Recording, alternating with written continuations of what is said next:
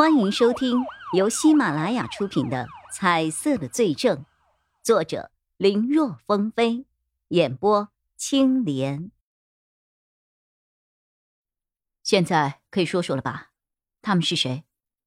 叶一辉看着姚崇旺的反应，心里松了一口气。看来他和钟离眼还有孙伟策的判断没有错，这个脸的主人就是姚崇旺。当时他们看到这个视频的时候，只是觉得像，现在可以确定了。这也是为何他没有一开始就拿出这个视频的原因。他就是想趁着父子二人情绪激动的时候再拿出来，打这样一个措手不及，姚成旺可能就来不及做任何的掩饰。一个侧脸而已，为什么姚成旺会有一种崩溃的感觉？因为这个视频录制的时间就是霍敏忠被开枪打死的那晚上，也就是说，一个自称杀了霍敏忠的人，怎么可能在同一时间出现在单程至少要半个小时以上的夜市里呢？答案只有一个：姚成旺压根儿就没有杀害霍敏忠。不，那个人不是我，不是我。姚成旺还在挣扎。叶一辉眉头一皱，心想：“这个人真是不见黄河心不死啊！”但是表面上，叶一辉却云淡风轻，反问了一句：“啊，哪个人不是你啊？是这个？是这个？还是这个呀？”叶一辉随手在画面里故意点了几个人。姚成旺见状，脸色极其难看。“哦，你说的是这个？”你不提醒我，我还真是没有留意。我看看呀，哦，真像。要不是你说，我都还没有发现。这么模糊，你都能够认出来，大概也只能是本人才能做得到了。不，那个人不是我，不是我。姚成旺依旧否定。画质不清楚，这又是夜晚，你凭什么判定那个是我？啊？刚才我又没有说这个人是你，是你自己说的呀。叶一辉说完，看姚成旺还想挣扎，他顿时语气冰冷：“是不是我们还不知道吗？要不然我拿这个给你看干什么呀？”我，别我我我了。这个视频是我们刚发现的，顺着这条线，我们正在查周边的监控呢。时间没有过去多久，记录肯定都留着。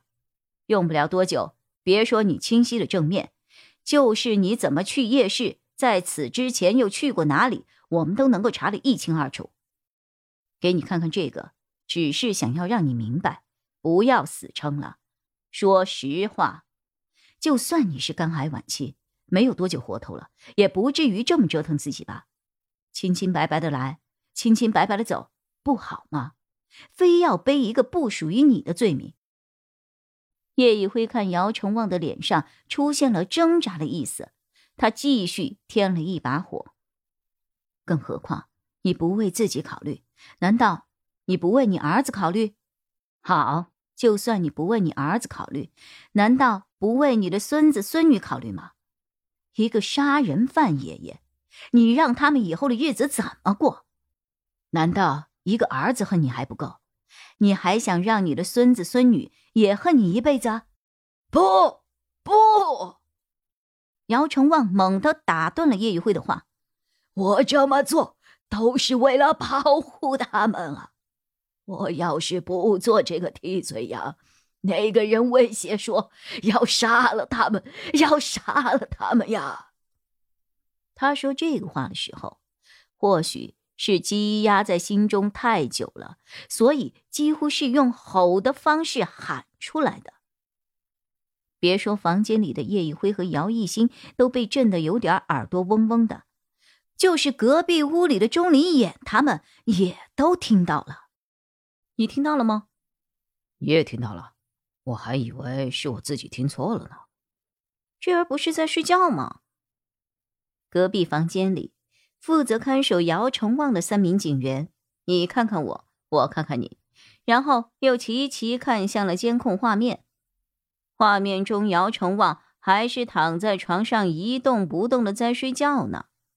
三个人没有明白，明明睡着的人怎么会发出那么大的动静？对啊，这睡得好好的呢。哈哈哈哈哈哈！钟离言脸上带着笑，附和着，可心里已经把叶一辉骂了好几遍了。不是让你别弄出动静来吗？这下可好，怎么蒙混过去啊？呃，估计他是在说梦话吧。你们想想，犯了那么大的事儿，心理压力肯定特别的大，睡觉的时候。估计在梦里都在懊悔吧。哼，别管他了，咱们继续聊。钟离眼强装镇定，想要重新掌控局面。哦，也是啊，这都有监控呢，还怕啥？呃，刚才说到哪儿了？还有人彻底转移了注意力。要是只有这两个人的话，那就被蒙混过去了。可是带队的那位警员考虑再三之后，还是站了起来。呃，我去看一眼，反正就在隔壁，我马上就回来。你们先聊。好，那你快去快回啊。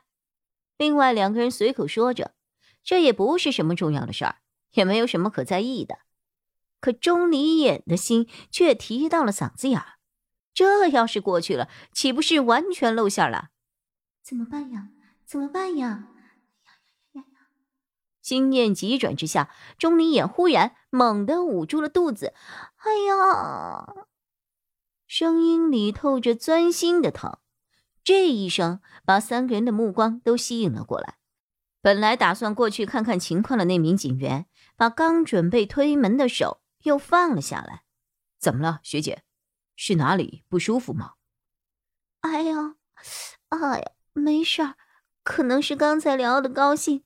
哎呀，有点不小心笑岔了气了。哈，钟离眼随口胡说着，只是这种事情并不是他擅长的，也不知道该怎么应对，所以只能够随口瞎编了。也就是在场的三个人都是他的学弟，相信他这个学姐，否则光是这句话就足够让人怀疑的了。那哈哈大笑已经是好几分钟前的事情了，好不好？现在才笑岔气，这个反射弧的长度，怕是要绕地球两圈了吧？